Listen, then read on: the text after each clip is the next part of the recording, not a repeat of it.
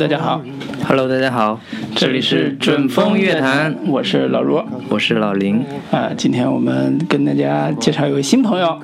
啊，他就是环环，那个。先别出声。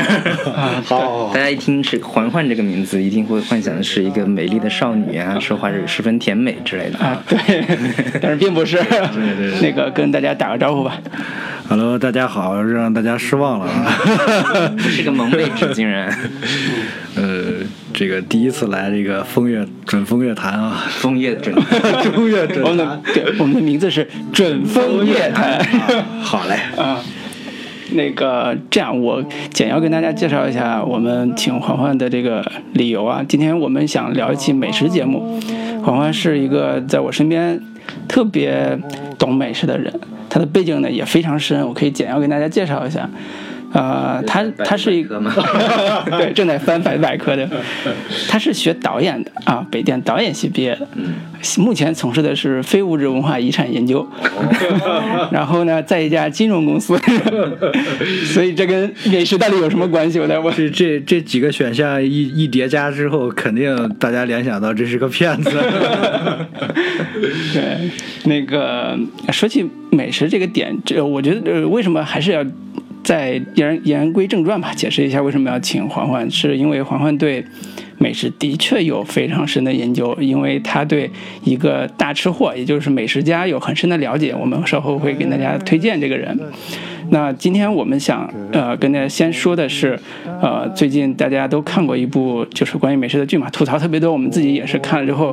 纷纷发表了自己的这个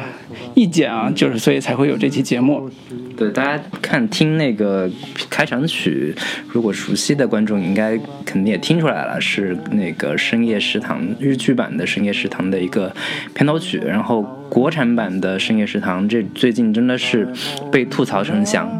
然后那个豆瓣评分二点三，然后最近有所回升到了二点六，嗯如此一个不堪的分数，比比什么《小时代》啊，比什么各种烂烂片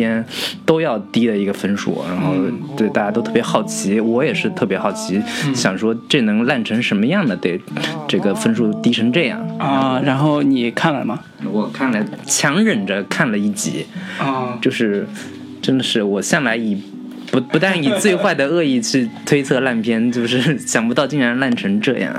对，大家可以各自发表一下，就是对于这个这个国产版的这个深夜食堂的一些看法，以及呃再对比一下，就是日剧版的深夜食堂这两者之间到底差在哪里？我觉得是我们可以先简单探讨一下，对吧？嗯，那个呃，冉林，你看完之后是觉得这个呃翻拍的这个过程有什么变化吗？就最大的变化？呃，你是说翻拍的过程？对对对。呃，我最大的感受就是这个剧翻拍之后，呃，它本身的韵味缺失最严重的一个点是在时长上的原因，其实是。啊，对，因为嗯，日剧版的《深夜食堂》是大概二十四分钟一集这样的一个长度，一集讲一个故事。嗯然后国产版的《深夜食堂》是四十五分钟一集，嗯甚至有的故事讲就是一个故事是拆分成两到三集的长度来讲的。而就是在我心目中，深夜日剧版的《深夜食堂》最。棒的最好的一个点就在于，它的留白的空间留的特别够，嗯就是回味的那种韵味特别特别好，特别绵长的那个感觉，就基本上它的，基本上它的故事都是。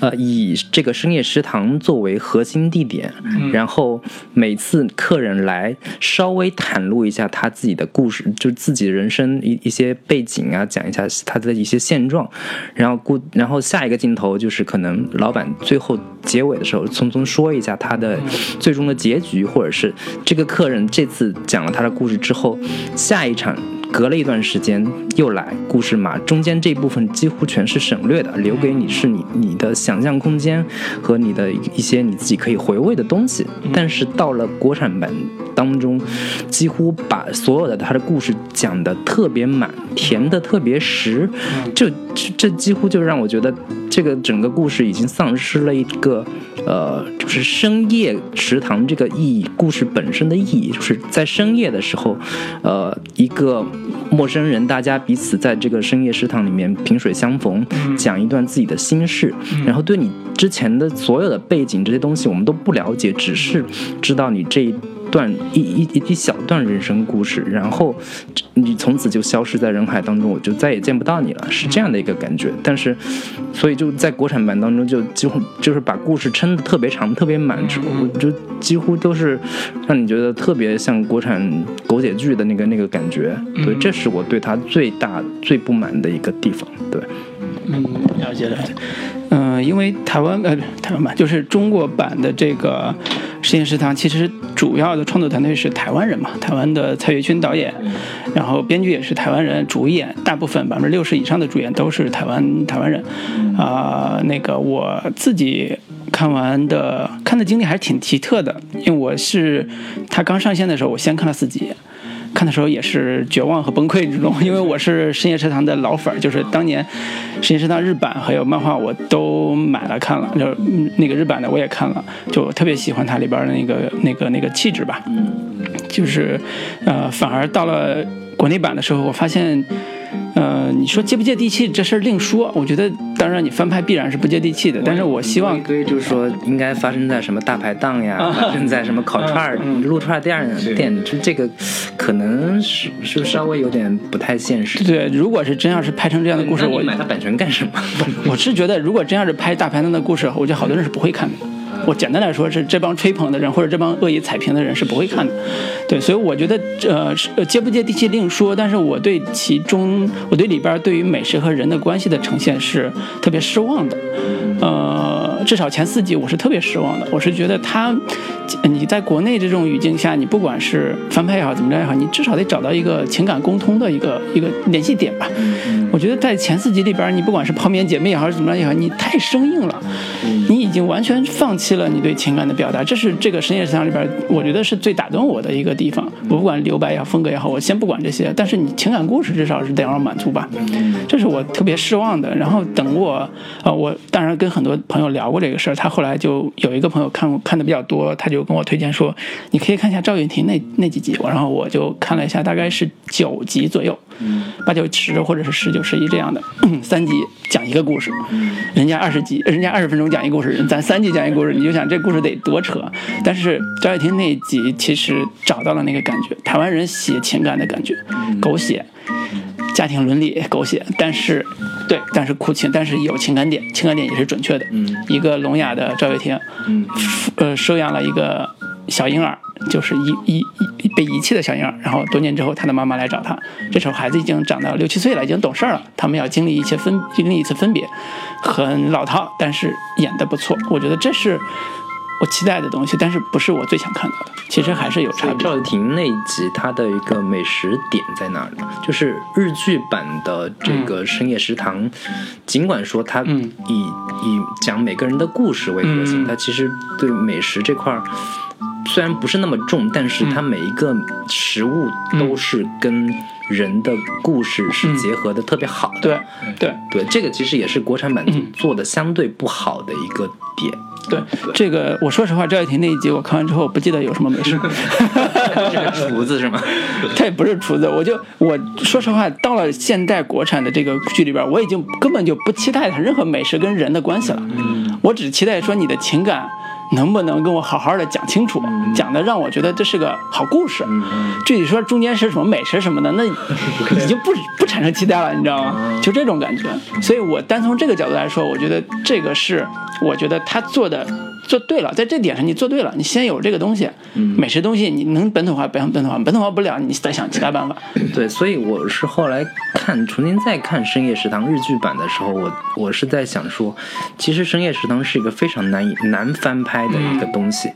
因为我看它每一。集的故事当中的那些食物，基本上都跟他的人物是结合的特别紧密的。对，比如说我们看日剧第一集里面那个黑帮老大，嗯，他吃那个就是那个香肠，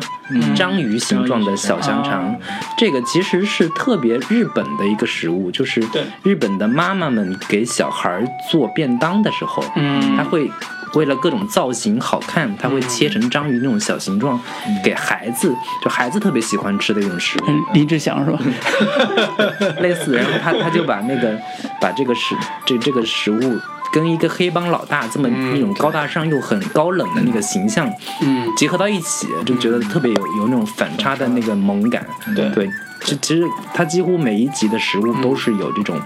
这种人物跟故事的关联性的。对对这个这个如果在国产剧当中要翻拍的话，其实是挺难。或者说花需要花很大的功夫才能给他做本土化，做的实现的特别好的一个一个点。对，嗯，我们刚才已经聊了十分钟，这个黄欢老师还没说话，没事儿没事儿没事儿。我们已经这个绕过了他好几次了。那我就正儿八经的问一下黄欢老师，那个你看完国产的这版《实验食堂》之后，你的感受呢？呃，其实我跟那个两位刚才两位这个嘉宾啊，我们不是嘉宾，我是嘉宾，我是嘉宾。呃，我我搞搞反了顺序。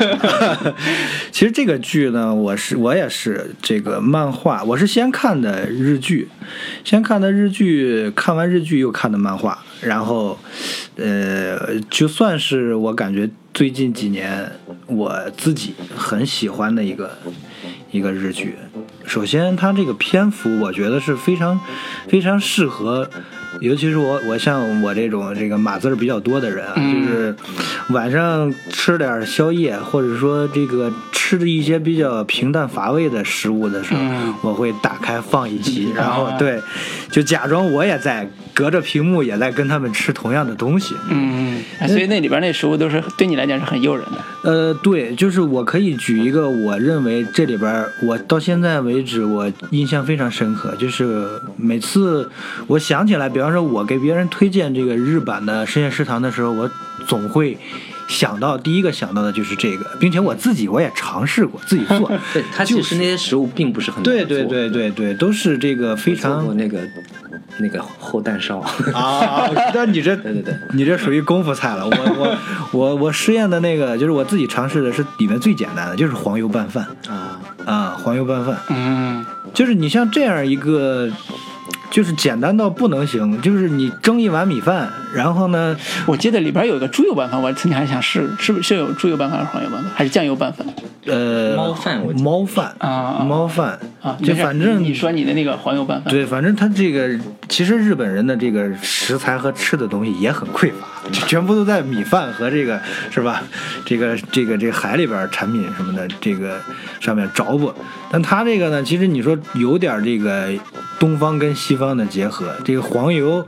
首先是西方的一个一个食物，然后往这个米饭里面拌了一点儿。我当时看的时候，我觉得太夸张，怎么可能？不信，我自己买了一块黄油，然后 自己切了一块，尝试了一下，浇了一点酱油。它整个这个看似是一个很平常的食物，搞得有点这个仪式感的东西。嗯说滴酱油的时候要一点儿一点儿一点儿，就是很多这种小细节的设计，其实是特别能打动人的。好像就是说，我我我对这个食物先天的有一个有一个距离感，我没吃过，但是我看完之后我是想吃的。这是起码说每一个跟美食相关的这种这种影视剧或者是电影，它都应该产生这么一个作用。我觉得。嗯，至少是让人得记着里边那东西，啊，对对对，对吧？这是最这是你一个美食剧的一个逼格或者标准吧？呃，对，然后后来我就这个我持续关注这个所谓国内引进版的这个事情，我记得好像是大概两三年前，当时谣传说有一个网剧版。我当时觉得这个要是翻拍成网剧的话，其实还比较合适，因为都是二十多20分钟的体量嘛。对，那所以说我看到这个之后，我一看黄磊，然后又加上，就不是说对黄老师这这有什么看法啊，但是就是这个，一是他这个神秘感确实是没有了，因为大家对他太熟悉了，嗯。每次看到他那张那个憨厚的脸是吧？这个、嗯。这个这个主家庭主妇的这张脸的时候，主要是他这两年的人设吧，是对。先是《爸爸去哪儿》好爸爸，好丈夫，对，然后演了一堆这种国产家庭伦理剧，嗯。什么那个叫什么来着？虎妈，哎小别离，小别离呀、还有什么男闺蜜呀、对等等这样的一个形象之后，可能他原先比较那个文艺青年的那个那个那一面，比较仙气的那个那个那一面，就相对消解了很多。是。对啊，你接着说。嗯，所以 所以就是说，一看我当时可能有一种武断的判断啊，我就觉得肯定黄，或者说肯定反响一般。但其实当时找黄磊来演那个老板的时候，其实大部分人还是比较看好的，因为他就是黄磊本身的这个，就是至少在《爸爸去哪儿》里边显露说他很会做菜这一点，其实是深入深入人心的。对，一方面是黄磊会做菜，二是大家觉得黄磊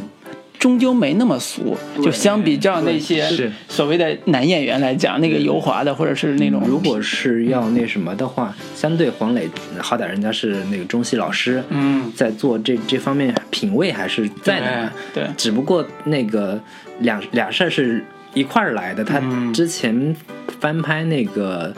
家族之苦》嗯，的那个扑街了，嗯紧接着何。止是扑街，超级难看，紧接着又来这个，又扑了，其实对他的这个形象影响还是挺大的，对，嗯，对。对，所以我我觉得我们可以尝试总结一下说，针对国产版的《世界食堂》，它到底的最大的危机或者最最大的问题的那个点，嗯，到底是哪儿？你看演员这个，我们觉得他是有可塑性的，黄磊啊，什么自最初选他的时候，大家也是有期待的。嗯但是他出现这种扑街，甚至说我们可以延伸到他拍《家族之苦》这种，他的扑街的最核心的原因，都可以，我觉得都可以简要聊吧，未未必说我们正确啊，就是说我们尝试的呃总结一下对对嗯对，那个黄浩老师先来啊。我我是觉得，其实翻拍这个事儿，确实是挺费力不讨好的。无论说你忠于原著，尤其是这种这种剧的层面的这种翻拍的话，那你无论看没看过这个原剧，那它总有一个衡量的标杆在那儿。所以其实你怎么着能拍出新意来，或者是说，你如果说改的太飞了，那可能观众就觉得说你这个买了版权跟没买没啥区别。嗯，那如果说就完全像现在一样，就是尤其是第一集，第一集造成的这个。现在所有的对娱乐的 舆论的这个风潮，全部其实都基于第一集的批评。嗯嗯就像那个刚才那个呃老罗这个说的这个，呃，其实如果说咱们能够强忍着能往下看，等到第九集，对，等到第九集，或者是现在因为很方便，如果你一起头看你就先看第九集的话，可能这个口碑不至于这么惨。大概会在那个三分到四对，应该是三分是没问题的对对对。我觉得二点三分都是踩出来的，就恶评。我看完第二前两集，我也想恶评。泄愤式的、报复式的打分。对，没错，就是可能这里边有很大一部分，呃，这个恶意踩乎的人，那么肯定就是原著粉，或者是，呃起码说逼格还放在这儿了，嗯对吧？那如果说普罗大众，那他可能看到这些他没看过的这种题材，呃又有这些说这个，呃，流行的这些咖位啊什么的，就是各个元素都是大手脸，各种明星客串什么的，那我觉得其实基本上能够满足一个普通观众的一个需求娱乐需求。对娱乐需求。嗯，对，有道理。嗯那个林老师呢？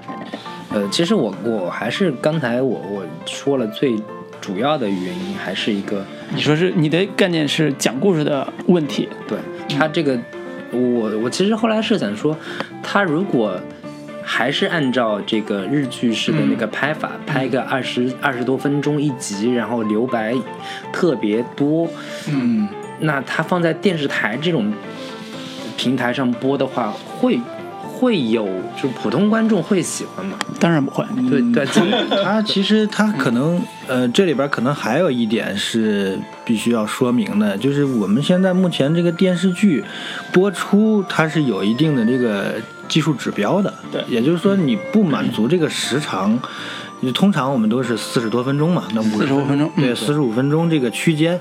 那么如果说二三十二三二十多分钟这个体量，其实是属于原著的精髓，就是刚才那个老林说的这个留白的这种这种韵味在里边儿。但是确实是有一个不兼容的问题，嗯。所以我我是我个人的感觉，如果翻拍可以拍网剧嗯啊，对，还是二十二十多分钟。对。主要针对的受众群体还是就是习惯网上观影的这种对年轻群体。嗯。对，这种时候你可以就是做的稍微更更精致一些，留白更多一些，我觉得也都是可以可以接受的。嗯，对，呃，我要说的话，其实有一个，我观看的时候，我有一个最大的感受，就是说，在原来我看《深夜食堂》的时候，那里边的人物大多数其实都是边缘人，嗯，就是里边那些歌舞厅记的舞女，对，歌舞伎町的舞女，然后那个黑社会老大，变性人，对，变心人，他就是所处的那个街区就是一个风俗对，街，它是一个风俗街里边的一个一个小角落里边开了一家十二小时的那个深夜的一个小餐厅、小餐馆，然后有一些边缘人过来吃。那他们，然后最打动我的其实是这些边缘人身上表现出来的普通人的情感，是特别打动我的。对这是两种，这是一种呃人设或者是讲述的方式。你讲一个普通人的普通情感，我觉得可能没有那么极致，但是你讲一个。呃，出生入死的，对边缘人的他的普通情感的时候，我觉得一下子那个气质就完全不一样。了。嗯，所以我当时在拍不了呀，这个尺度。是是是，对，所以这是一个第一集那个黑社会老大也都已经改成是什么物流物流公司的老板。经理，其其实是一一一样的，是吧不是这就很尴尬了？因为日剧版当时也是深夜剧。对对深夜剧。我看是大概第四集还是第五集的时候，是讲一个 AV 男优的故事，嗯。甚至已经出现露点镜头了。这个你说让人怎么对拍？对对，所以我当时最大的感受是说，这个故事的精髓也许在于这个呃人人物人设的这个极致上面，就是能让我体会到什么叫人人生里边有一个角落你是不知道的，但是你发现它。在人性层面上，在情感层面上，跟你是共通的。那些歌舞厅歌舞厅那个人跟我有毛关系？但是我看津津有味儿，就是人生的丰富的多样性的东西，在那个故事里边给我呈现出来了。但我是觉得到。就是因为毕竟还是电视剧嘛，嗯国产毕竟也是有尺度各方面的原因，嗯但是其实普通人的故事也是可以做到这种比较能让人嗯感动的这个对点，因为像日剧版里边。其中第二集讲猫饭那个故事，也是一女孩儿，她就喜欢唱歌，想要实现自己梦想。这种这种故事其实也是非常能够打动人的。其实国产版翻拍的话，去找找准这样的一些故事，就已经可以做得很好了。对，所以现在其实台湾版，我说夸他的地方就在于他写的，比如说赵又廷这种嗯。是普通人，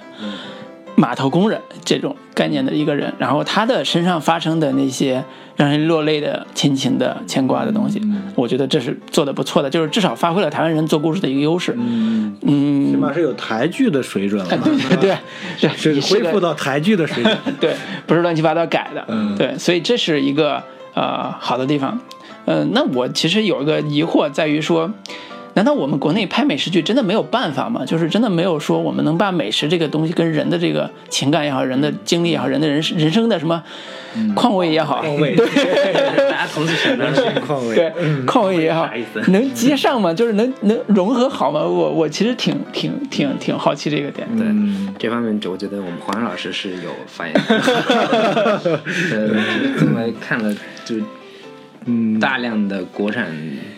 这个美食剧啊，美食国产美食剧。国产有美食剧吗？对，其实就是这个，我联想到今天我们聊的这个话题的时候，我自己也做了一点小小功课吧，嗯就是在豆瓣上面也也也扒拉了一下。其实电视剧，那么抛开不说，就是说怎么说这个电影嘛，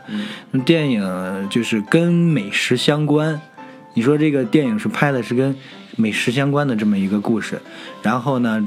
呃，又评分在七点零，豆瓣评分七点零以上，那么这是两个这个这个这个排除的选项，或者是一个、啊。一个这样一个一个筛选项吧。嗯，在这两个两个筛选项之下，那么很遗憾，只检索出来了六部电影。啊，啊，六部电影就是，而且是一九九零年为一个时间节点吧。嗯一九九零年之前有四部片子。嗯，九零年之前的四部，对，一九九零年最早的一部是好多人还没出生呢。啊，那是那就是说的是史前，都已经 都已经是史前的事儿了。然后就是这个其中呢，呃，就很很很奇怪，或者说很凑巧的一点，就是这我说的这九零年之前这四部片子全都是上海电影制片厂啊出品的。对，这个其实也很容易理解，因为确实是这个上海这个地方呢，就是海派文化又融合了很多江南的这种这个是因为那儿东西好吃啊？啊，对，其实就是有的可讲，我觉得，这是它里边儿呃，这里边可以举一个例子，就是这四部里边，呃，其其实这四部通通观看人数都不足三百人，都不用说一千了，对，就是非常冷门的，在这个区间里边，然后就可能我这么说，呃，这个听众朋友们可能呃有点印象或者比较熟悉的一个就是《美食家》。是这个呃，也是我们一个比较著名的作家陆文夫他的那个原著小说对改编的这么一一个一个这个电影，对。然后在一九九零年之后，这么漫长的这 这几十年、二三十年的时间里边，就只有两部。二零一六年有一个《舌尖上的新年》，这还是 对，这还是借着人家《舌尖中国》对对借的东风，然后本身又是陈小青跟他的团队，然后拍的这个。嗯，然后另外一部呢，就是算是就是可能一说大家都知道，也比较这个呃，算是今年的片子吧，就今年的片子，就是那个喜欢你吧，是那个啊，就是那个那个那个陈可辛监制的那个，对对，陈可辛监制的。然后就是说这个这个这个导演是香港人嘛，然后嗯。剪辑出身的，许宏宇对，嗯。剪辑出身的，就是你发现这个现象非常奇怪。然后这是国内的这个状况，嗯，然后，呃，你像那个老林肯定也知道，嗯。我们小的时候，我们这代人看香港电影比较多，对吧？你像香港的有很多，呃，拍美食的电影，就是我我反正我印象最深的就是《食神》，嗯嗯，对我觉我觉得这撒尿牛文，哎，对这部分我们可以各自说一下嗯自己记忆当中比印象比较深刻的，就是国产影美食类电影的一些对记忆吧。嗯，对你，我还是想多问一下，你研究这个一九九零年之前写的这几个 嗯美食家也好，或者什么其他的也好，嗯。有什么特点嘛？就是他他在美食的描述上和故事的讲述上有什么？为什么评分那么高？是因为三百多人就就喜欢他，这是因为 呃，我觉得如果说《美食家》这部片子的话，那肯定是跟他的原著有很大关系。嗯再一个就是这几部片子，另外那两部呢，一个叫这个，呃，叫叫什么来着？我想想啊，嗯。呃，叫这个老店，对老店这个片子呢是虽然是上影厂拍的，但是说的是那个烤鸭店，北京的烤鸭店全聚德的事儿啊，啊。那不是天下第一楼吗？呃，对，其实后来不就有天下第一楼，不就又不就出来了吗？啊，它主要它其实说主要围绕这个行当来写，而不是说是个行业剧，是个行业，对，是个行业剧，没错。所以说，你真正说，呃，他写美食写的怎么样？那么就是可能这个陆文夫这个美食家，就是这改编的这个片子，那他是有一定的，其实原原作里面有很多就是当时苏州的这种名菜，嗯他讲的这个苏州比较有名的这个这个饭馆嘛，嗯然后这个主人公特别爱吃，然后又又特别讲究吃，嗯。嗯，经过这个嗯这个历史的断代之后呢，很多人就已经不知道从前有很多这个好吃的东西是怎么做的，甚至连名字都不知道了。那么这么一个人，他精于此道，然后呢，又在这个历史的这个这个这个这个这个历史的长河当中吧，啊，泯然众人了。那重新说这个饭店里面想要恢复从前传统的这种技艺，那找谁来教呢？就想到了他。嗯，反正是他这里边呢，我觉得是属于他的核心其实还是讲的是一个继承或者是传承的这个概念。嗯，就包括像什么当年讲行业剧的这个茶叶店，其实我大概印象里边也是那种，说继承继承他这个手艺，手就是手艺人别失传了，对就类似这个概念。其实这个其实也还是有一个时代背景，就是那个七六文革年文之后结束之后，就是之前的文化的有一个断档，嗯。然后怎么去把之前的那那个传统给对。接接上，怎么给延续下去，这么一个、嗯一个历史背景，对。对，嗯。对，所以就感觉这个，嗯、这个当年九十年代那个片子还是有很深的文化内涵的，是吧？对，其实就是就刚才老林所以他他在表现美食的时候，可能不是像我们现在想象的说嗯。怎么华丽的去对。展现出它制作的过程呀，怎么样它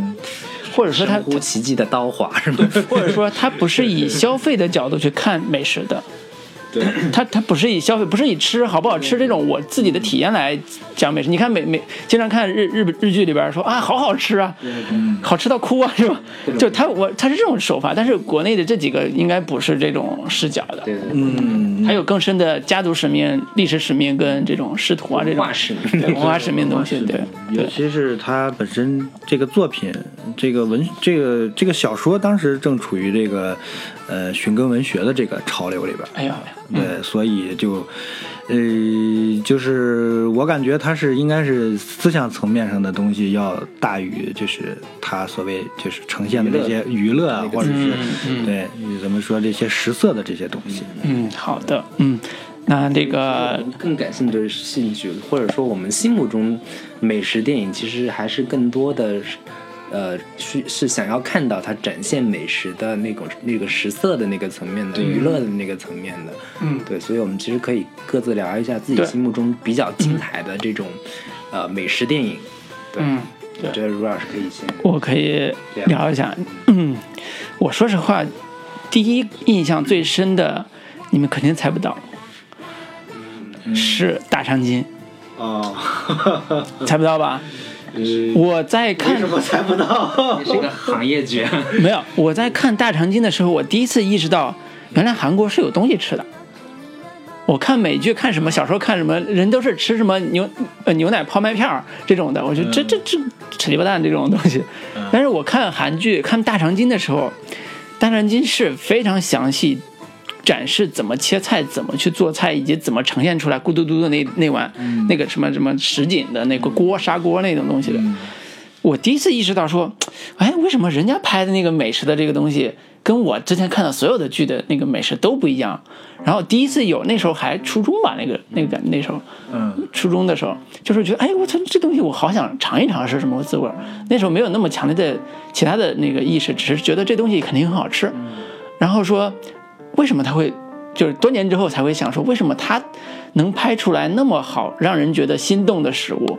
这是到大学了，那都已经开始学专业课了。嗯，觉得我操，人家的打光是吧？人家的这个这个调度是吧？对，那是那种技技巧性的东西。但是看了《深夜食堂》，才真正的融汇到说，人跟这个菜之间真正的发生情感联系的东西到底是什么？但是从这个角度来讲，我反思我之前人生经历，也会找到那些故事，但是我可能以前没有那么多的去考虑过或者思考过这个事情，直到说《世界上》给了我一个最直接的契机，我是以吃东西的人。我不要什么文化传承，我不要什么乱七八糟那些历史的东西，我我就是一个吃东西的人，然后吃到一碗东西，那么我跟他发生的最亲密的、最直接的情感联系，这是我我我我我自己的那种体会感受。嗯，当然中间还有一个小时候的那个故事是另外一个，就是小时候看过一个东西叫叫花鸡，啊，是射雕英雄是传是吧？不是《醉拳》里边的？哦，就是那个成龙演的一个醉拳，小时候看他的片子里边，中间有一段他特别调皮，偷了别人家鸡做成叫花鸡，那时候会觉得我也可以这么做，我也可以去偷只鸡，然后把它把毛拔了，然后把它鸡裹起来，然后去弄。这辈子没实现过，但是吃过叫花鸡，在南京的时候吃过叫花鸡，跟你想象中味道一样吗？一样，真的很好吃。但是人家是那个楼外楼，就是那种是是是。那种很大的馆子做的一个叫花鸡对对对，很，但是的确是泥包的，然后还得敲开，嗯。然后吃这种的确非常好吃。小时候只恨小时候没有胆量去偷那只鸡把它宰了。对，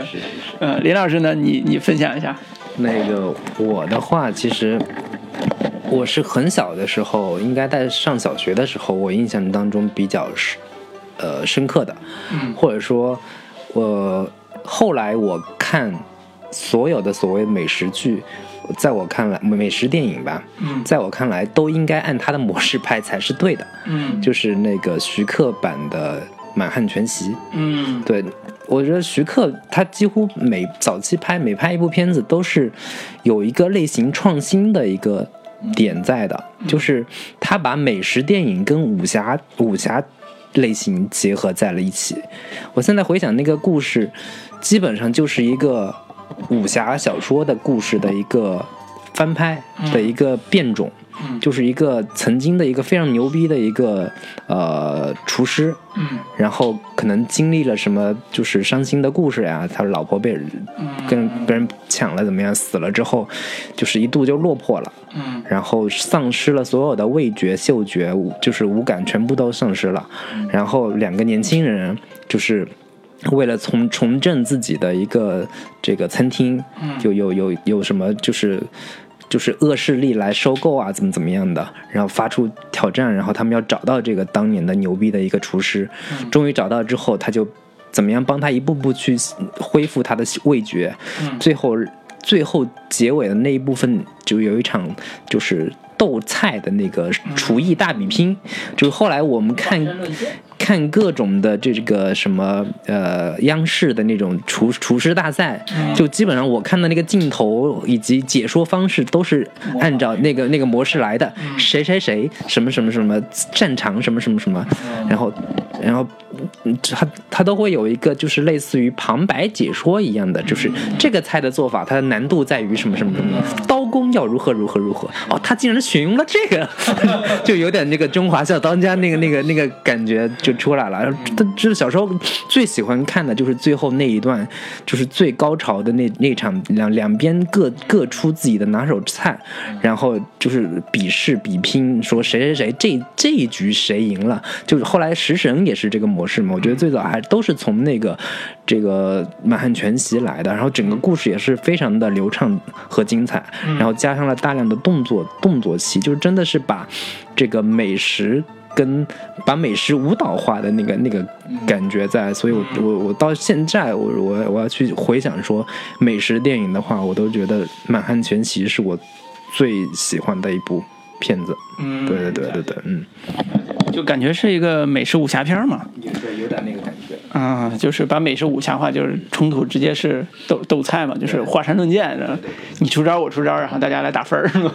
嗯，好，呃，我觉得这一趴我们就聊到这里，呃，主要聊那个影视影视里边的美食美食的内容以及美食的这个这个部分，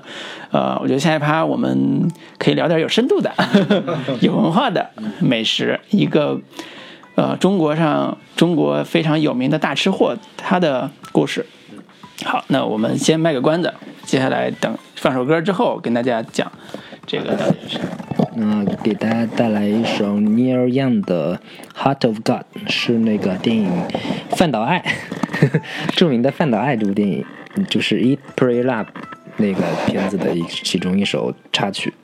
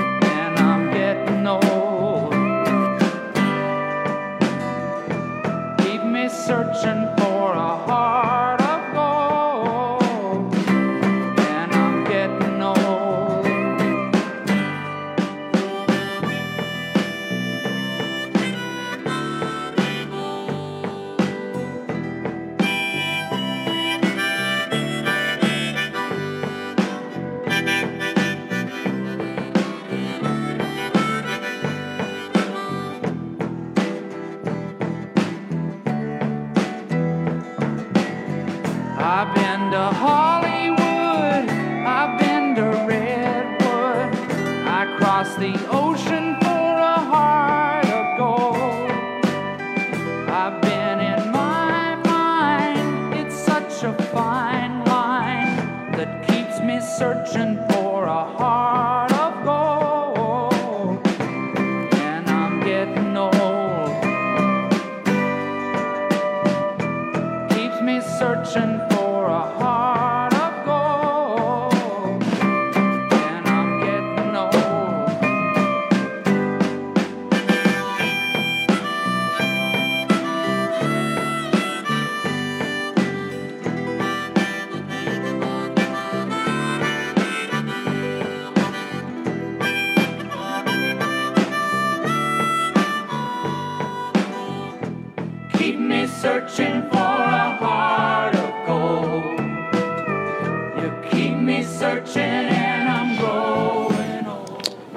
继续回来。接上一趴，我们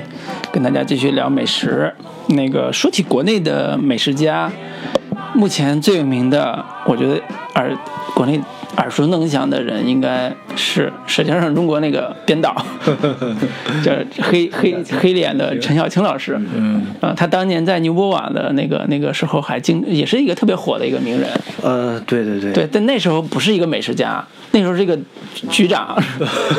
是一个全局跟大家吃饭的局长。就那时候很羡慕他们，经常是说，哎，几个老爷们儿，然后或者带几个小姑娘一起来吃顿饭，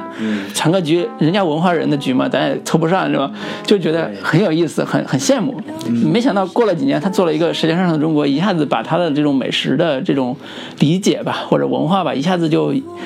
让很多很多，就是几乎上所有中国人都意识到，说原来我们自己家乡的那个东西真他妈好吃，原来我们自己家乡的东西可以让更多人意识到它的美妙的地方，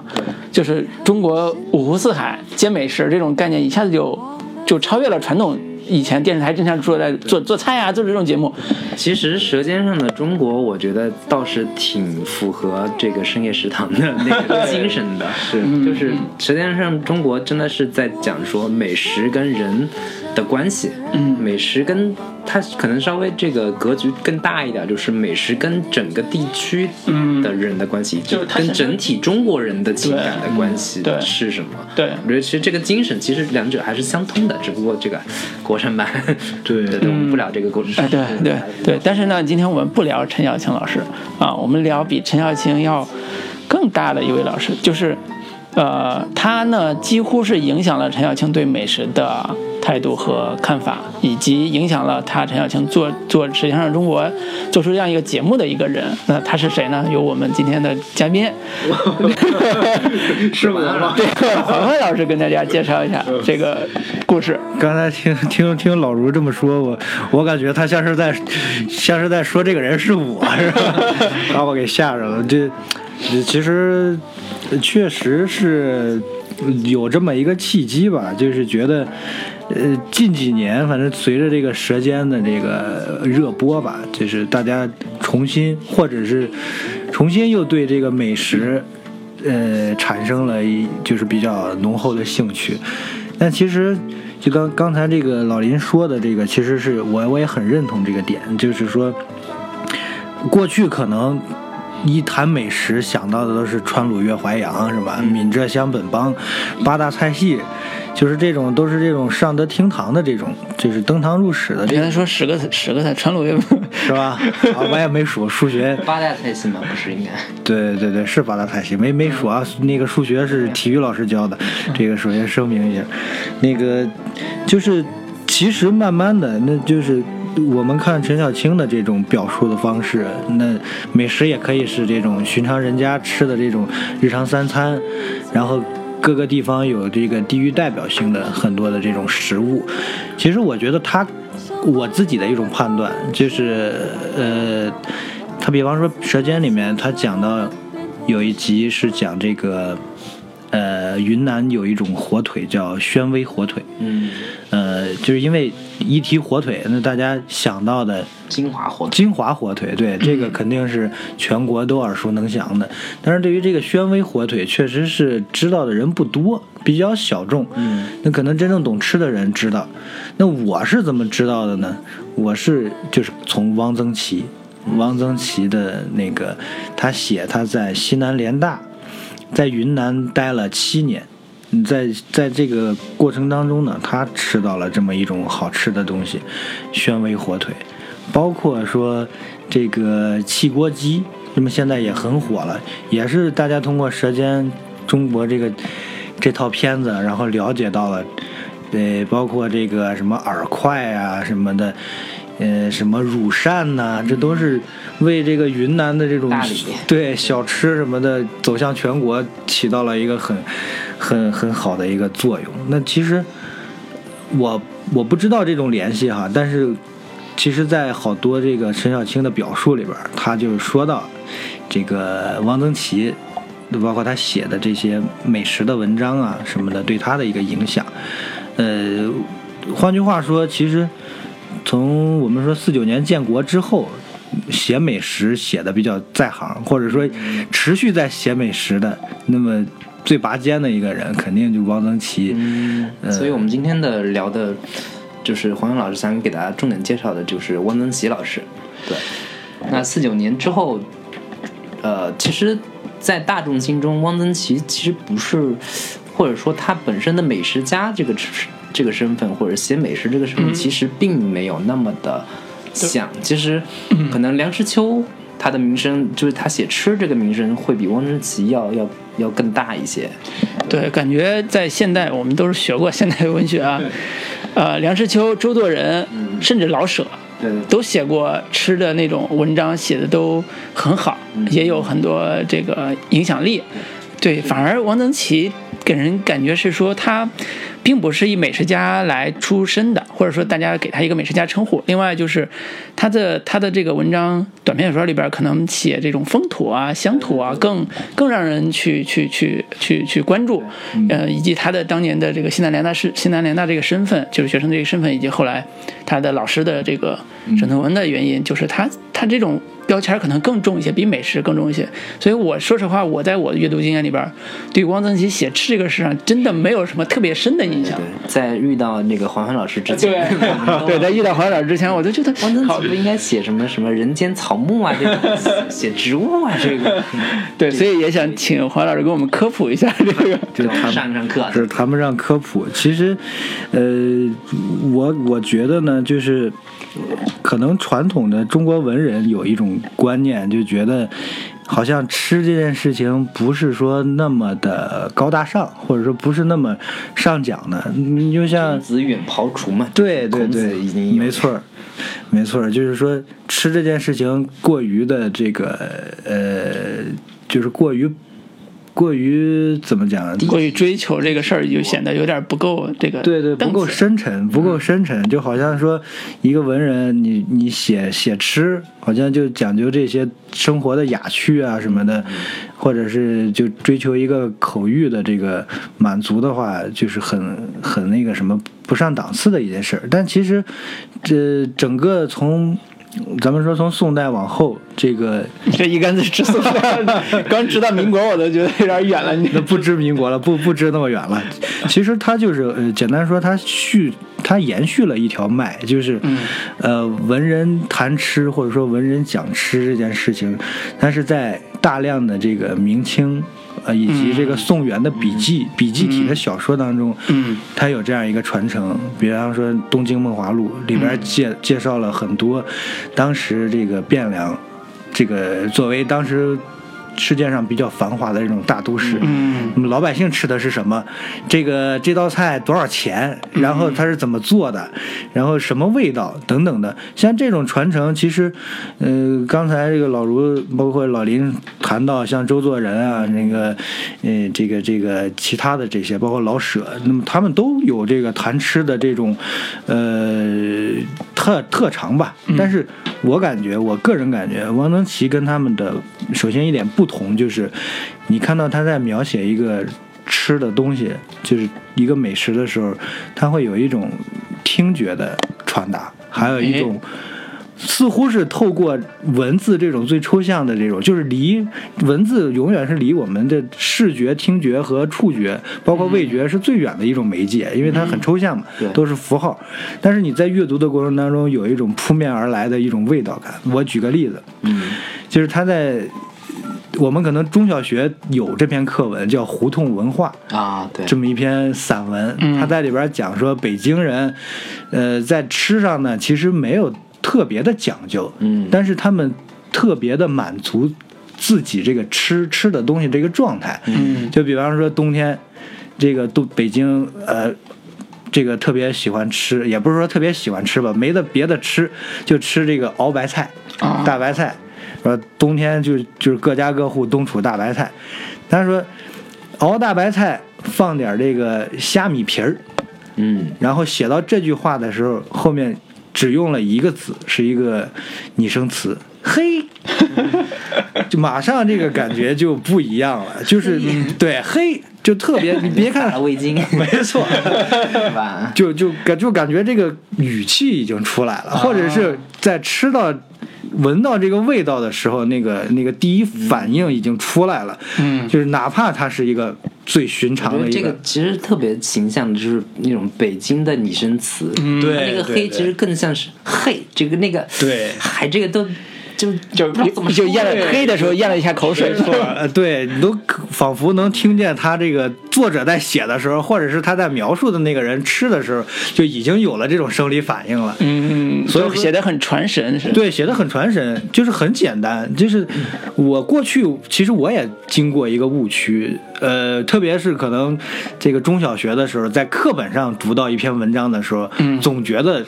课本上选的，它会有一种，有一种不适感，或者说有一种天然的一种逆反的心理。嗯那么，但是时隔多年，等到我那个读大学的时候，然后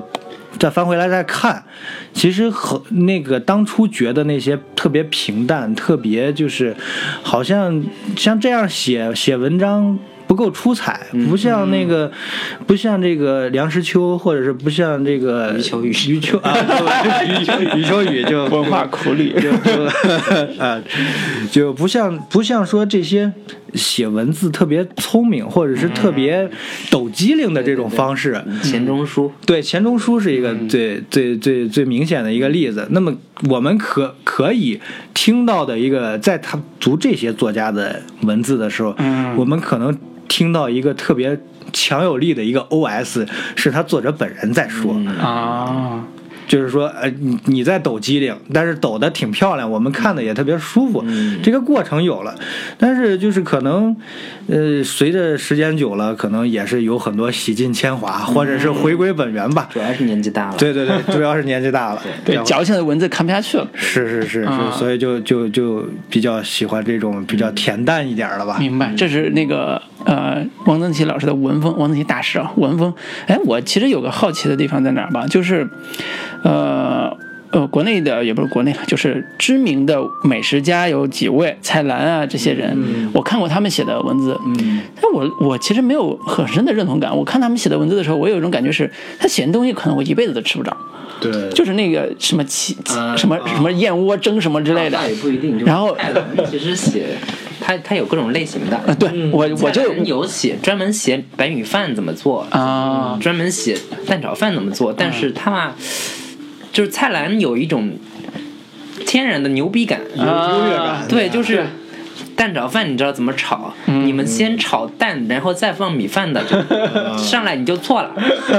他就这么说。先炒米饭再放蛋就是蛋炒饭你要把那个蛋跟饭裹，蛋把饭裹在一起，裹得啊金黄那个感觉，然后。旁边加配菜吧，它是一步一步给你升级。嗯如果没有什么，放点虾米，放点什么腊肠啊。你再牛逼一点，你把大闸蟹的蟹黄放那个放进去炒。嗯你再牛逼一点，海胆、龙虾一块儿炒。这么吃顿饭 比别人吃那么一个月的饭钱？它就是天然有有一种老子什么都吃过，嗯，然后就随便稍微给你告诉你一点，你就你就可以回去牛逼了。对，所以我我其实不太喜欢这种玩法，我我觉得还是不在我的欣赏范围之内啊。我不不不说他的这个到底好或者不好，反正不在我欣赏范围之内。我挺好奇的是，汪曾祺他写这种吃的东西或者他吃法上，跟这些有什么最大的不一样吗？这跟他的经历有关系吗？对，这其实跟他的个人经历有很有很大的关系。就是，呃，我们如果说，呃，沿着沿着他的这个人生的轨迹来去考究，说他究竟吃过哪些东西，啊，对，讲讲他吃过的啊没错，这是这是一个很有意思的一个过程。那他是这个汪曾祺是江苏高邮人，嗯，现在这个地方属于扬州嘛，嗯，然后这个地方就是说，照他自己的话来说，别人一问他是哪人。他说我是高邮人，那首先第一印象想到的是咸鸭蛋，对吧？还是双黄的，是吧？冒油的，对对对，就是一筷子戳下去，对，一筷子戳下去往外冒油，滋油，然后还是红心儿的等等的。那他他就是说这老头儿也挺逗的，他一听别人是这种反馈的时候，就感觉就有点哎呀，哎呀，跟你聊不下去。对，聊不下去，就就反正内心里边可能还有一点这个对于家乡的那种自豪感。他说我们高邮不只有这个咸鸭蛋，我们还出过秦少游呢，就不只是有一个土特产，我我们还有各种各样的还有诗人对，还有诗人，还有词人等等的这种。那他就是他最先写的，那就是他故乡的这个吃的食物。嗯那一般我们可能想到的一些家常菜啊等等的，但其实他都没写，他写的非常简单。我举个例子，他写炒米，就是炒米是他们这个老家这个地方是就是说。呃，平常家里面来客人了，或者是这个自己在家里面饿了，嗯那么这个炒米就是常备的。就举个例子，有点像现在冲的那个速食的燕麦一样，哦，热水一冲就得，然后呢，管管这个能够暂时的能充饥，嗯。但是这个炒制的过程，通常都是家里边这个就是年长的这个长辈来炒。那所以它除了说食物本身有这么一个简单充饥的这么一个呃基本需求之外，那么它还富含了说它里边有一个就是咱们说乡愁吧，嗯，有一个乡愁在里边。那么离开这个故乡多少年之后，那可能惦记的不见得是说这种大鱼大肉啊，什么山珍海味啊，什么这种东西。那惦记的可能就是一个最寻常的一个腌咸菜啊什么的，就是他写的全都是这种特别小的、特别特别稀松平常的这种非常不起眼的这种吃的食物。然后后来他到这个呃西南联大，就是当时正好正值抗战嘛，民国对对对，正值抗战。那么他四零年去这个西南联大，呃，考上这个中文系嘛。然后在这个读书的过程当中，就接触到云南当地，尤其是昆明当地的这些啊、好吃的东西。那对于一个天生的吃货来说，好像是顿时这个打开了一扇新的、新的这个世界，打开了个新世界一样。那他跟这个沈从文之间的师生关系非常好，而俩人学生当然是穷了，没没钱吃饭的时候，那就蹭他老师啊，他老师经常带他去吃什么过桥米线、锅贴、乌鱼锅贴啊什么的这种，呃，稍微高大上一点的。但是他说当时这个物价水平啊很低，可能几个铜板就能吃一顿饱饭。嗯然后就最我觉得最经典的就是他说他这个大学啊，西南联大没上完。好像据他个人说，是因为英语不及格，对，就是跟现在说四六级没过一样，然后就没拿到毕业文凭，没拿到毕业文凭，他就只能是肄业嘛。呃说是他这里边他大学同学有一个毕了业的，自己开了一个这个私立的中学，啊，就三立大学，对对对对，就像这个《围城》里边的三驴大学，但是这个校舍这个教学的这些硬件水平啊，肯定还不不敌这个三驴大学，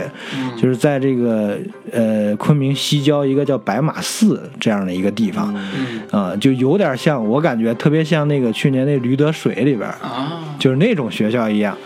然后在这个地方呢，他们这几个呃大学生，然后这个在那儿当老师，就是这个吃的东西非常匮乏，而且。呃说实在的，这个学费不一定收得上来，收不上来，吃一顿吃上顿没下顿的。所幸呢，他当时他有一个这个学校里边有一个校工，也就是这个学校的工作人员，负责烧烧锅炉啊、烧开水啊，顺便打打打打经啊什么的，就是这么一个人，姓鲁。就是这个齐鲁的这个鲁，这个老鲁呢是一个经验丰富的山东老兵，然后这个退伍之后呢，所以就是呃干过很多杂七杂八的这样各种各样的差事，然后并且呢，他是一个野外生存专家，呃，所以呢，对对对对，所以他又在一个这个荒郊野外的这样一个环境里边办学校，那么很多这个呃唾手可得的这种这种新鲜的什么野菜啊，什么。什么这种食材就是随手就随手就可以摘得，嗯那么呃里边有一个比较有特色的一个一个东西，他说是一种呃植物上面，呃就是在植物上面抓的一种小甲虫，这个甲虫呢。就是有点像这个，可能有点像金龟子这样的这种能飞的这种小甲虫，嗯。嗯，但是非常好捉这个东西，比这个粘知了、抓知了好捉多了。拿个罐头瓶，可能晚上拿个电石灯，那会儿用电石灯嘛，电石灯一照就能照，就能那个一个晚上就能呃收获足够一天吃的。这东西逮回去之后呢，制作的工序还比较繁琐，先把这个翅膀啊，把那些排泄物啊什么的先摘吧干净了，摘吧干净了之后呢，可能热水焯一下。然后呢，这个稍微放点油，可能油都不放，就是干锅这么着稍微一煸炒，煸炒对，然后这个时候他写了一句：“闭着眼睛吃，好像是在吃这个油油炸虾。油炸虾，我想起来，那个王登奇写过另外一个呃短片里边写到说蚂蚱就蝈蝈，嗯，蝈蝈也是可以吃的，说那个得是三维的，腹大多籽儿，扔在苦薯汁的那个火里边，一会儿就熟了。味儿极似虾，多喜欢吃虾那是。不，其实他作为那个江苏人嘛，高邮那边其实从小就是河产这些虾呀，一一一直都是留在他记忆当中的美味。然后到了那个云南这种地方，其实我们我们之前去云南的时候，也确实是满街都经常有是吃虫子的。就只要你你你克服了你那个心理障碍，其实什么炸知了啊这些，其实味道都还可以，他还可以尝试一下。对对对对对，所以我我我有个好奇的点就是，汪曾祺他写的这些吃的，呃，除了呃那个他是自己也挺会做吃的呢，还是他纯粹只是一个鉴赏美食家，还是说他自己动手能力做菜也是一一把好手呢？啊，其实这个这个事儿呢，就是照他生前，就是因为今年正好是汪曾祺逝世二十周年嘛，九七年的时候，老爷子这个七十七岁去世了。他生前的好友有两个，算是怎么说也是作家，嗯，这个知名度也是比较高的，一个是邓友梅，一个是林金兰，嗯啊，但是都是这个北京作家圈的，虽然祖籍籍贯都不是北京，这仨人都不是北京，但是就是就像就像说现在这个像陈陈小青他们喜欢攒局吧，对吧？喜欢攒局，然后呢又又爱吃，也不是北京人，他反而。这部分人把这个北京的这些饮食文化，或者是写北京的吃食，都都写的特别好，这也是一个很很有意思的一个现象。那么他平时里边呢，就是邀请这些三五好友到家里边，这说是露一手。那么其实最初去的时候，大家都都挺期待的。一、一想，这从这个江浙一带来，尤其是这个高邮这种这种地方，那肯定这个厨艺应该很精湛嘛，要不然，是吧？平时这个吹的那么厉害，说这个吃过这个吃过那个，又是个美食家，呃但其实呢，他其实做菜呢也并没有他 他说的那么夸张，就包括他儿子汪朗也说，就是他父亲就是最拿手的就一样菜，就是。大煮干丝，还有这个对煮干丝，那是淮扬菜的一个代表。嗯，对对对，就是说，他唯一引以为傲的说，这道菜必须要有刀工。够细。对，要说一张这个，它叫那个叫这个豆豆豆腐的豆腐干儿嘛，嗯啊，豆皮儿。豆皮儿，对，先把这个先把这个豆干儿片成，用刀片成豆皮儿，然后呢再切成细丝儿，切成细丝儿之后码在盘里边儿，然后浇上热汤，拌上佐料，就这么吃。其实是吃就是吃它那个食材的本味嘛，嗯嗯对，呃，大家可能去过这个，呃，尤其是苏北地区，那可能这种东西就非常尤尤其是扬州，扬州的话去了之后，基本上好多人都现在都知道这个大煮干丝、烫干丝啊什么的，对，都可以。我觉得大家可以尝一尝。我觉得他写美食，呃，写其他地方的美食，包括写他家乡的美食，有很多很传神的，呃。他可能就是，我觉得唯一有一个可能有点言过其实了。咱不是说他写的都那个特别没问题，或者说都特别牛。他写这个主干丝这个，我觉得就可能有点言过其实的意思。对 自己亲自尝过，觉得主干丝也就那么一那么回事儿，是吗？对我我看到的资料是说，汪曾祺是一个在晚年，因为他写作都很晚了，八十年代才开始写。对对他，他其实是因为文革原因，就是中间还做样板戏啊什么的，就是沙家浜他参与创作。就在这之前，四十年代到八十年代之中间那么大一段时间，他其实不怎么写东西的。嗯。从八十年代文革之后，他正儿八经开始写短篇跟写吃的东西。嗯呃，所以他当他开始写的时候，其实有一点是说，他已经经历了人间的这些大波大浪之后，人间况味。对人间况味之后，他写出来的东西都是用他的话说都是很家常的，很平淡的，对。甚至说他只愿意写那些很平淡的东西。就最近王曾祺，啊，你说，我是说，我我是，嗯，他那个大家最为人所熟知的那个短篇小说《嗯受戒》，受戒也是大概八零年八零年的左对右的一个作品了。对，而且那个八零年，我因为我最近也补了课，哇，受戒好好看啊！我靠，青青春少男少女的爱情故事，然后最后最后一句话，故事，对，纯纯的。对，纯的让你心动的爱情故事，就这样一个老头子写的。而，且我我我是我最早是在高中语文的课外读本里啊对对对。读的《受戒》，嗯，然后我最最近重新再来一看，哎，怎么跟我以前读的有点不一样？对呀、没错没错。对啊，我也是那是。个节本，那是个山阉割版，然后那个就是就是祖本有是有大量的黄暴，嗯，也比较脏话吧，或者说他是有一些那种尺度比较大的一个，呃，所谓的民歌或者山歌，我有印象还比较深刻的，其中有有一些，有一段是三三师父唱的，对对对对对对对，嗯，对，所以我我这次看也是，一我对当时那个他写这个尺度啊，的确有有很深的这个感慨。第二是他写少男少女的情感，我靠，我几乎是最近这些年都没有看到过写这么纯真又浪漫的情感的。写民国的那些这，么没错。这么鲜活的这个形象，对很很很泼辣、很奔放的那个小女孩，又很纯真的那个感觉。嗯，对对，所以我我我我是觉得推荐。在这个喜欢吃的人可以看他写吃的，喜欢这种故事的可以看他的受戒，包括另外一篇叫《大大大闹鸡市，大闹鸡市，对，如果不记得那个名字的话，因为这个字儿闹的不太好写啊，就是可以查一下那个会读成大沼鸡市。大沼鸡大市。沼或者是大卓，那个字就是这个有个地名叫巴彦淖尔嘛，就是内蒙的一个地方，三点水一个卓越的卓，对，啊、就是这个是它这个大闹是一个地名嘛，然后这个闹本身这个字指的就是这种大水泡。就是这就是类似湖像湖啊之类的这么一个一个一个地方，嗯。然后他这个写作呢，确实，呃，他自己用他自己的话来说，他说我的，呃，他曾经九十年代的时候接受一个国外记者的一个采访，嗯。呃，他的文字翻译成外文传播出去之后，就是说已经脱离了中文的这个写作的这个背景了。那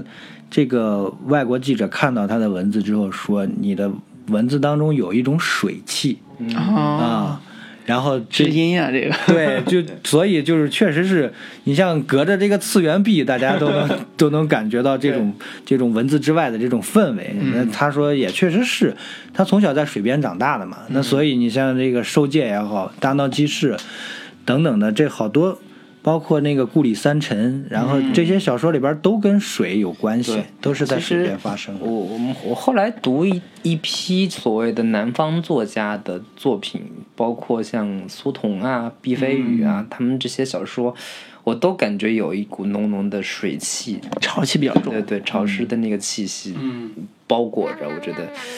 就是还还是挺挺特别的，跟北方像什么莫言呀、像其他这些这些土气，土气还行。对对对，其实我我说实话气是个不是一中性词，对，不是一个贬义词，嗯真的是一个扎根在泥土里的那个那个感觉。对我我我的自小的阅读爱好里边，其实对北方作家还是比较有感情的。甚至上大学的时候，我最喜欢的都不是南方作家，叶兆言我都不喜欢，然后喜欢什么高尔泰，写西北的，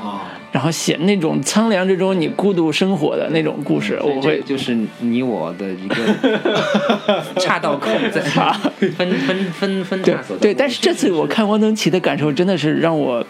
爱上他了，就是写写吃的也好，写写这种乡土的这种故事也好，少男少女，因为他写，其我看了两篇，反而都是他写青春故事的，然后写的之纯真之烂漫，对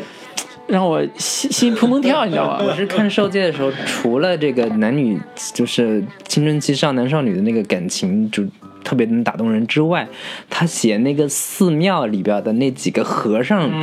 的形象之生动，之之之有有人情味，这这个人间烟火的那个气息之浓，也是觉得特别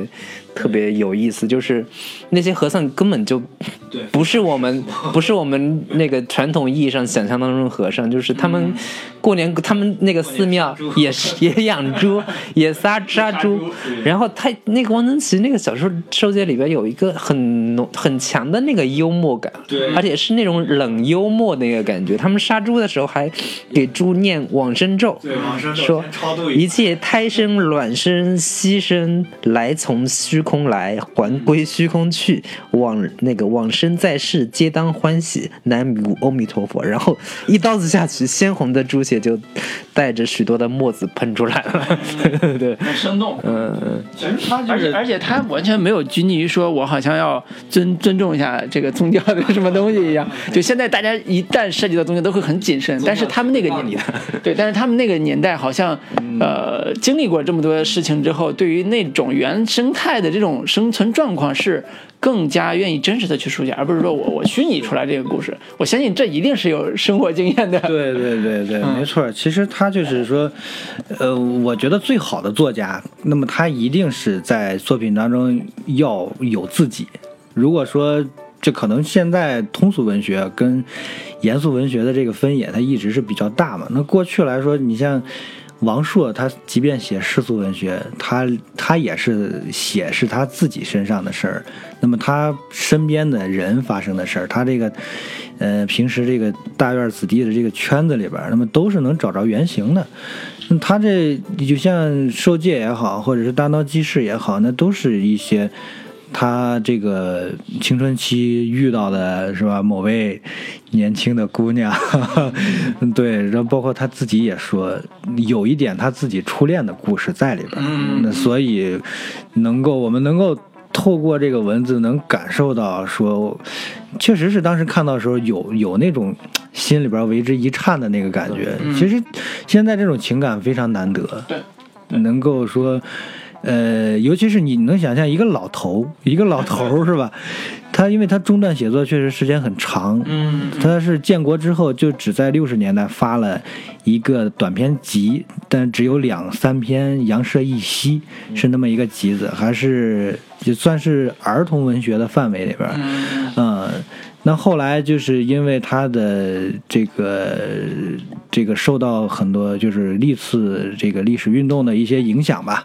然后包括他这个写样板戏，那么是从这个在张家口下放劳动，因为被打成右派之后，从张家口调回北京京剧院，这个事情是当时这个。呃，那个那个样板戏这个事情，等于说拯救了他，嗯啊，那么那个，所以他后来，呃，在八十年代，就是八零年的时候复出，重新写东西这个事情，就导致了说，当时有好多人其实都不认识他，嗯就觉得我靠，哪儿突然冒出来这么一个这么一个主，就就很很很奇怪，说这个开当时不是比较流行文代会啊，之类这种文学座谈会什么的，说讨论这个汪曾祺中篇小说这个《收戒》，然后呢都觉得这这。从从这个文字里边判断不出来他的年年纪，对，不知道他是长幼什么的，然后然后知道一点这个，就是对于民国文学熟知的人知道，他四十年代发过一个短篇小说集，然后也就被称为当时跟陆凌两个人被称为这个四十年代文坛的这个新星，就是也是当时被寄予厚望嘛。由于这个跟沈从文的这种师承关系，但是他其实他这个文风，呃，这个四十年代跟八十年代完全是走了两个极端。四十年代的时候，他是就比较喜欢写意识流的东西啊，就非常的对对对对对，就是有很多这个呃现代主义的这种写法啊，然后这个写人写物啊什么的都是都是。就是文字的阅读流畅度没有那么那么高，但是那个时候这种东西特别流行嘛，就是从费明那个那条线过来的，对，施哲存新感觉派，所以有有很多西方文学的影响。然后，但是后来呢，可能就是 贾平凹形容他是文坛一老胡嘛，就是形容他越老，可能这个就是这个功力越深，可能这个好多年轻的时候可能。不不太好讲，或者是这个技法上已经磨练成一个这个大巧不工的这样一个一个状态了。嗯，对，嗯所以听起来感觉很深奥的样子。这 并没有。对，其实读起来极其流畅跟易懂，但是里边的味道可能是需要，我就像我们自己的感受一样，经经历过一些岁月的很呃是锤炼之后。才能体会到那种纯真的东西。我印象最深的是那个《收街》里边最后最后落笔的一句话，说这个最后落笔一般作者都会写一九多少年写的这个是写于某某某，他是这么写的，他我记得是说一九八零年十月十二日，记四十年前的一个梦。对这个感觉一下子说，我操，你还记得四十年前你做过的梦吗？但是其实是一个他对于过去的那种记忆里边美好的那个呃。你叫印象也好，回回忆也好的一个表达，一个一个一个记录，一个人已垂垂老矣的一个人，记了一个讲了一个初恋的故事，这是这种更难能可贵的是，就是几十年过去了，能还能心中留存这种纯真，我觉得是很难得的。对，而且看尤其是经历了这个大时代的这种文革啊、种种的这个磨难之后，还能保持这种初心，嗯，我觉得这个也是挺难得的。对，所以就像说文坛一一只老虎，就是真的是写的非常的有力道，嗯读起来也非常的有有有穿透力。说实话，有穿透力可能我我们现在再去重新读汪曾祺的这些散文，什么《人间草木》这些，嗯我我我我现在重新读的时候，我觉得那个那种文字其实是呃有点。古典时期的那个文字，就是现在读者，如果你你读了大量的那种什么网络文学呀，读了大量的就是现在的这种那种文字，你去接受它的文字，其实是有一点，呃，怎么说？如果你的心不够静，嗯你是是读起来是会有一些障碍跟隔阂的。对，对我我我直接能找那个读的感觉会。会回到像鲁迅那个时代的那个、那个、那个民国时期的那个文字，保留在那个他的文字那个那个风格里边。嗯对我我我是我是有一种特别的感受，是我一直特别就早年除了高中的时候喜欢过所谓的浪漫派或者伤感的那种。呃散文式的写法，比如说杨朔的什么《荔枝颂》啊，或者是什么余秋雨的什么《文化苦旅》这种，我到了大学之之后，我是极其排斥的，而且这么多年我一直都非常排斥一个大男人写东西写出来那么矫情的东西，我是极为排斥的。但是我一直没有找到说，那我喜欢看什么。我你没有，如果不看这种这么矫情的文字，我我要看什么？其实汪曾祺是给我有启发的，就是汪曾祺写写散文是用他自己的话说是，我我不想把散文写的那么感伤伤感，因为像个姑娘说话一样，我想写的再平常一样，再平淡一些。但是他能从平常和平淡里边抓到。真正的韵味儿，小匡伟，这匡伟也是余秋雨老师的这个 这个词儿好吗？这个这个逃不开，你知道吗周？作人老师的啊，对，早年做啊，对，周作人的，对，周作人也也是也是最早他用的，对，所以这是我可能这次呃，大家聊王曾祺，包括这个因为有这个王曾祺的强烈的爱好者，就强大的爱好者这个粉丝，黄欢在给我们介绍之后，我重新再去思考跟呃回想自己阅读体验的时候，那种那种兴奋感是一下子就起来了。我我我对这种作家，当年如果我觉得他有点寡淡的话，现在这刚刚好，我能够读懂他，我能够读到他的精髓，我也能体会到他的精髓。这个是我觉得这这个读他最大的收获，在现在这个节点上。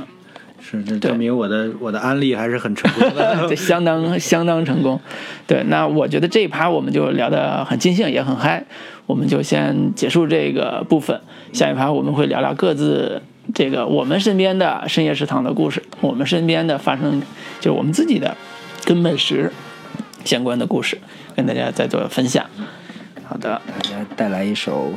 跟吃相关的陶喆的一首《宫保鸡丁》。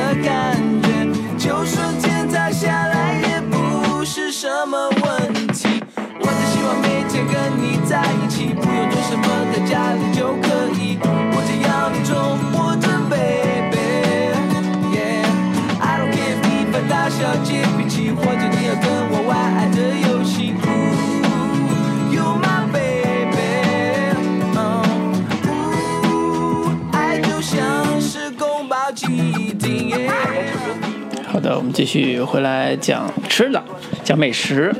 嗯，刚才分享了王登奇的这个美食家的这个经历和他的作品，就是意犹未尽。那我们也想聊聊说，哎，我们自己的家常，自己的身边有哪些让我们意犹未尽的故事和和美食相关的故事吧。嗯，呃，我想那个大家在座的两位也都有自己的 体会，是吧？看谁先来。刘老师可以自己先抛个玉，抛个玉引个砖，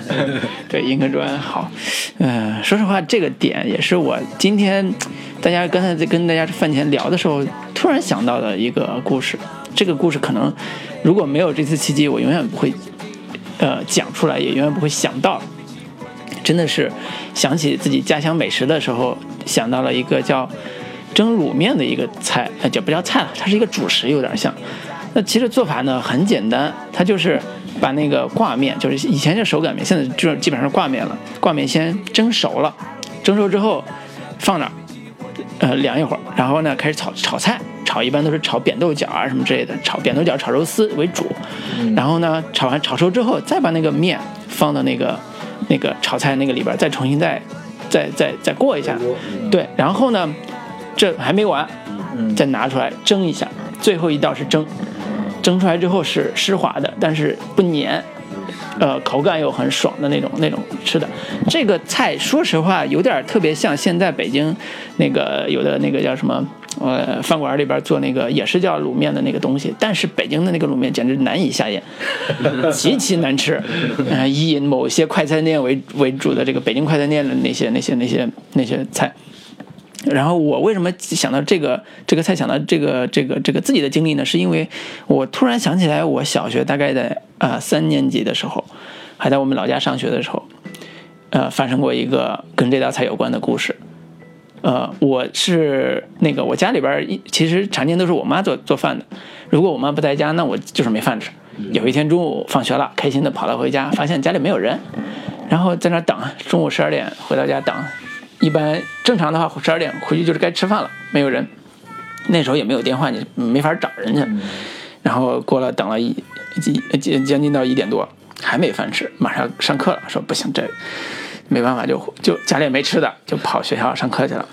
然后两点钟上完课，上着上着上着，发现哎门口有个人，一看是我妈，说哎这怎么回事？下了课就出来，我妈就拎了个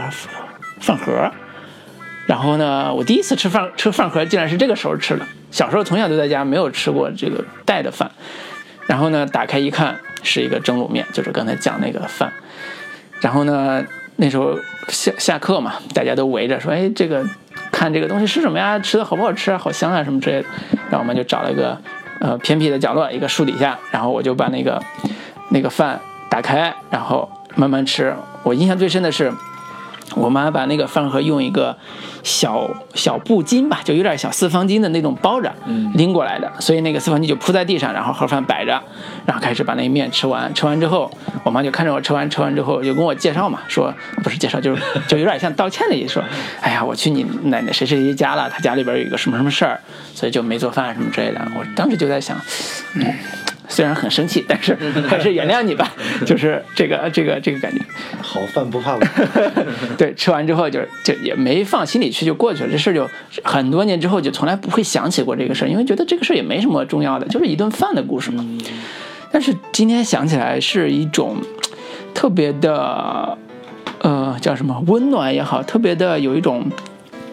儿童儿童那个时代的一种一种对亲情的一种。眷恋的那种那种感觉，感觉就是如果讲，哎，我跟我妈关系好，那那哪个点说关系特别好？有很多很多点，那我觉得这个也是其中一个点，就是她她很关心我，她也知道我中午没吃饭，也也特别挂念我，然后去做了那个卤面，卤面很难做的，其实说，哎呀，好像有点补偿你的意思，平常都是下个面就好了，你自己过来吃，而且那时候如果真的是下完面带过来，肯定就坨了，就不好吃了。所以他做了这样一个家里边平常不怎么做的这个菜，来来来来补偿我吧。对，然后多年之后，其实我妈依然记得我爱吃这道菜。每年每年只要回到家，她都会做这个。嗯嗯，我不知道是不是跟当年那个事儿有关系。现在想想，也许跟当年那个事儿有关系，但是我觉得也许没有，可能是我一贯的口味，觉得哎那时候这那个饭好吃，后来一直就说我要吃那个吃那个。就反正现在现在成了一个我回家就是，比如从北京回到家里边，一年可能回去那一两次，每次回去都会有这个。嗯，这是我的深夜 食堂的故事，抛砖引玉，专抛砖了。那个，接下来黄老师，你你来讲讲你的这个深夜食堂的故事。是我这个确实是深深夜食堂的事儿。刚才这个老卢说的是是是这个日间食堂的事儿，是吧？是那个有妈妈的味道。我这个，因为我从前工作的经历吧，就是经常出差，但是呃，全国各地到处飞。然后有一年，我记得大概是零九年吧。那一年我出差，那是生平第一次去成都。呃，到了成都的时候，就晚上大概九十点钟了吧。然后到了这个住的地方，呃，安顿好了之后，就是突然一下就觉得特别的饿，就是感觉胃都已经开始抽搐了。但是其实晚上在飞机上也也稍微垫了点东西，也不至于饿成这样。那就是那会儿一下子这个饿劲儿上来了，就就受不了了，那不行。但是一看这个钟点儿已经十点多、十一点了，这会儿，就平时在北京的生活经验的话，这那年头，这个北京基本上到了十点钟之后就。除了二十四小时营业的这个麦当劳、肯德基什么的，就没没什么可吃的了。那当时就挺绝望的，心想下楼看看吧，有没有这个小卖店什么的，咱也来一碗这个这个国内版深夜食堂里边的泡面是吧？老坛对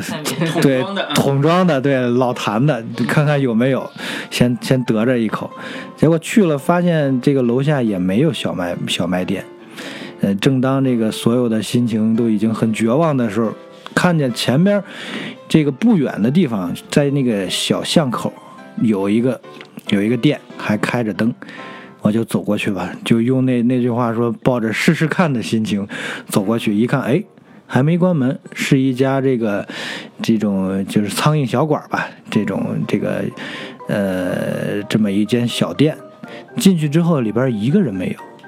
就除了老板娘和一个应该是一个小伙计，就俩人，俩人在那儿一块看电视。我进去之后，俩人眼皮都没抬，也没理我。我我还故意刷了刷存在感，在他们面前晃了晃，然后就也没理我。我说有什么吃的呗，然后这个老板娘就特别淡然的拿头一甩，让我看墙上。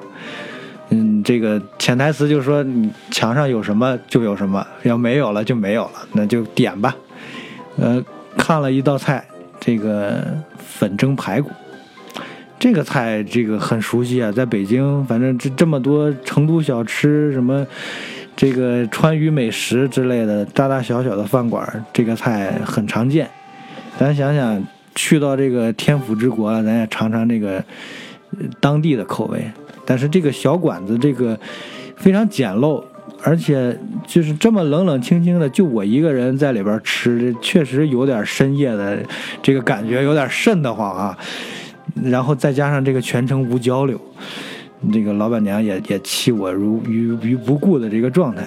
那结果等着他上来这个粉蒸肉的时候，就这个粉蒸排骨的时候，我下一筷子尝了一口，我就觉得之前吃的所有的跟排骨相关的东西，全部都可以抛之脑后了。惊为天人，对对对对，确实就有点想哭的感觉，就是就肥而不腻，入口即对对对，绝对肥而天网恢恢，肥而不腻。对，就是吃完这个，我觉得我这个太过瘾了。然后我就说还有没有什么？但其实那会儿人家已经快打烊了，就是可能有一搭没一搭的，看我大活人进去了，也也不好意思轰，也不好意思什么的。然后就是说那后边还有点那个豆花，我给你盛一碗。然后就盛了那么豆花，然后就着这个粉蒸排骨，然后就是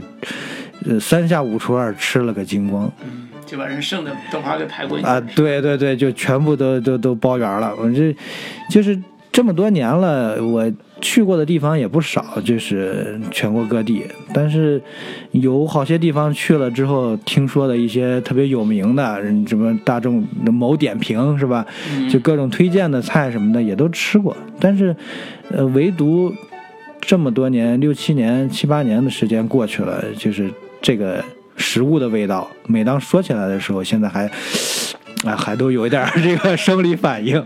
对对对对，这可能就是我这个比较印象深刻的这个我自己的深夜食堂。嗯，就是相情不如偶遇，万一遇到了这个深夜深夜的味道之后，可能这辈子都忘不了了。对对，嗯，好，这个听的也是流口水，因为晚上也十点半了。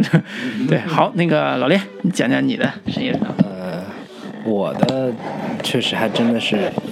挺深夜的一个一个故事，其实也是跟母亲有关的一个、一个故事。其实我是长大之后，我对于各类主食都不是特别感兴趣，就是米饭呀、面呀，我都不是太、太感冒。但我唯独对于南，就是这个可能比较偏南方，就是年糕这个东西，我特别的感兴趣。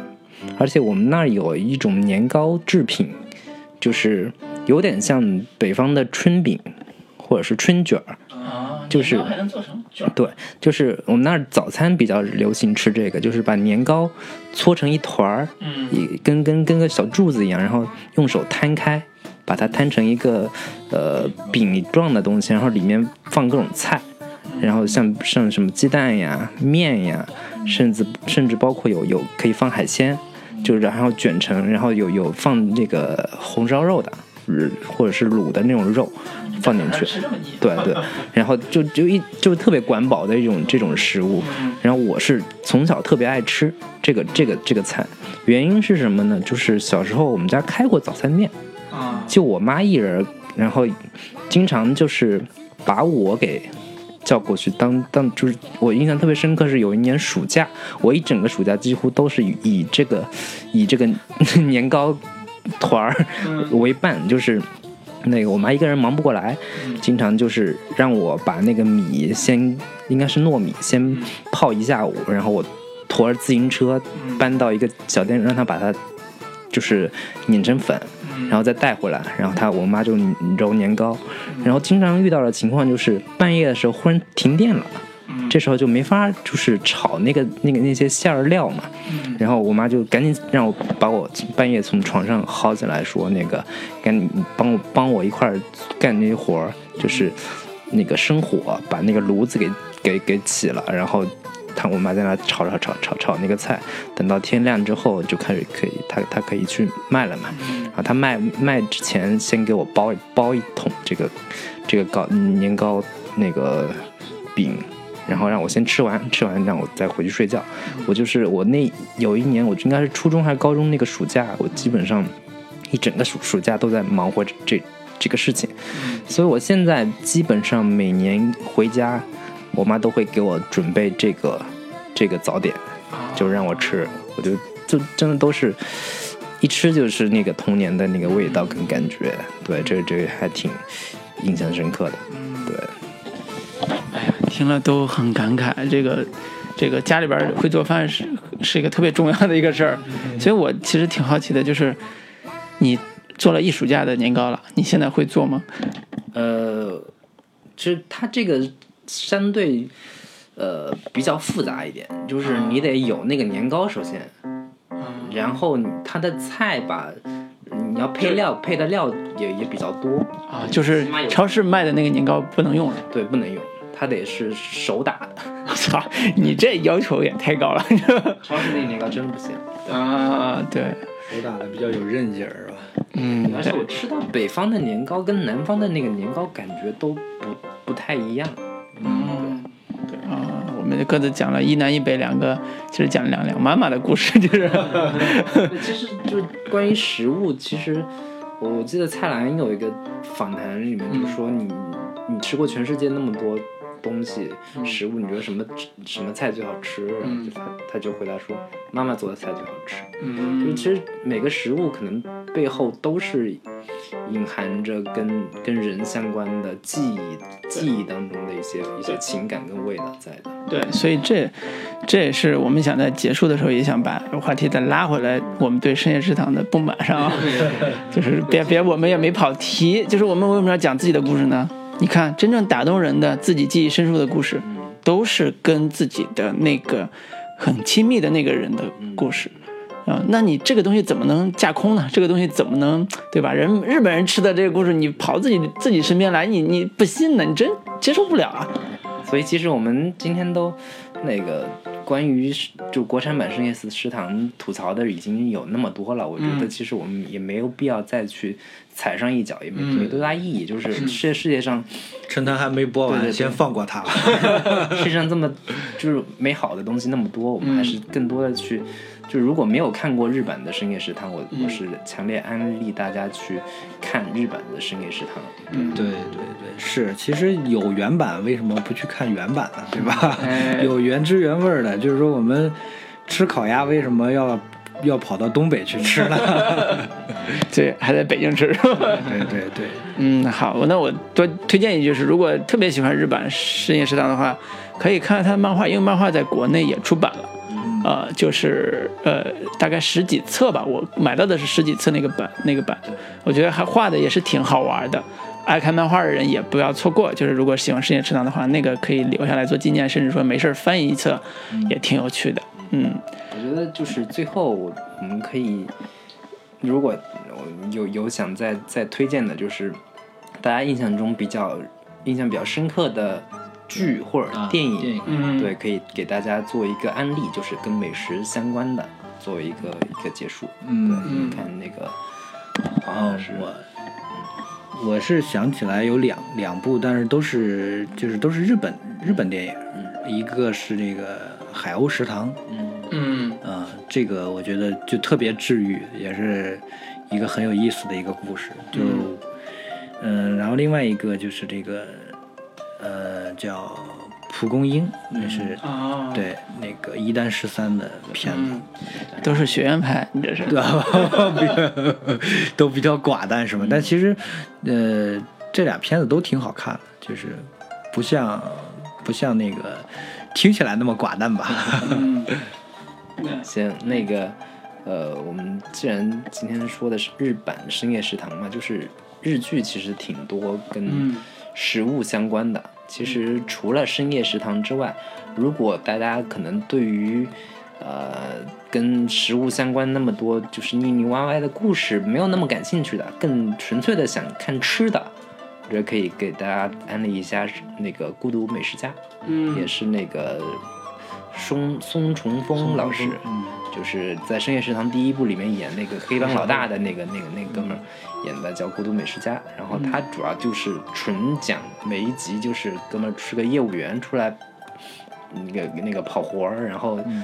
没经常就是哎呀饿了吃点什么呢？就开始看到路边有一家什么什么小餐馆就进去，然后那个点点哪个菜哪个菜，就反正每次吃特别多，我觉得对按我的食量，我觉得我都吃不下的。食食量惊人，对对，食量惊人，然后就还能换好几家，对然后就那个内心活动极其丰富，说嗯。这个什么什么，然后那个言意无敌，就 是就是每次一吃到什么好吃的，哦，这个那个那个表情的幸福感是真的让人看了觉得，首先是食物特别诱人，然后其次看他那个满足感也是，就是如果大家就是吃饭的时候，或者是那个中午。那个吃饭那个点儿，就是对可以对用来可以用来配饭，饭对，用来嗯下饭，这是一个。然后另一个其实是呃，我是去年看过的一个叫那个《侠饭》，也是一个日剧。他那个故事设定就是一个黑帮老大，嗯那个那个躲仇人追杀，就跑到一个特别呃死宅的一个大学生家里藏起来。嗯然后结果看那个大学生生活过得特别的那个不讲究，特别的那个呃随意。然后他那个作为一个黑帮老大，他就开始露一手了，就是黑帮老大教你怎么 怎么过，怎么过过人生，怎么怎么去用正确的态度去对待食物，然后就用利用身边特别做不好饭卡死你是吧？对，利用身边特别简单的那个食材，怎么去做出一顿，呃，能能让你这个提个提升生活品质的菜。嗯对，我觉得这这个这两个剧是我会觉得可以给大家推荐的。嗯，哎呀，巧了，我们我今天推荐的也是日日剧，就是大家都喜欢日式的这个美食剧啊。我推荐的是那个三谷幸喜的一部日剧，比较早，九五年的一部叫《奇迹餐厅》啊、不是问题餐厅，是奇迹餐厅，就是啊、这故事其实特别，或者说。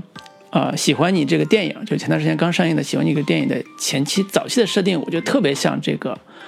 有点抄袭的嫌疑，但是不一定啊，就是特别像《奇异餐厅》的这个设定，因为三谷幸喜是个写喜剧出身的，呃，什么《绅士刑警》啊，什么《了不起的亡灵》啊，都是他写的，什么《笑的大学》都是他写的，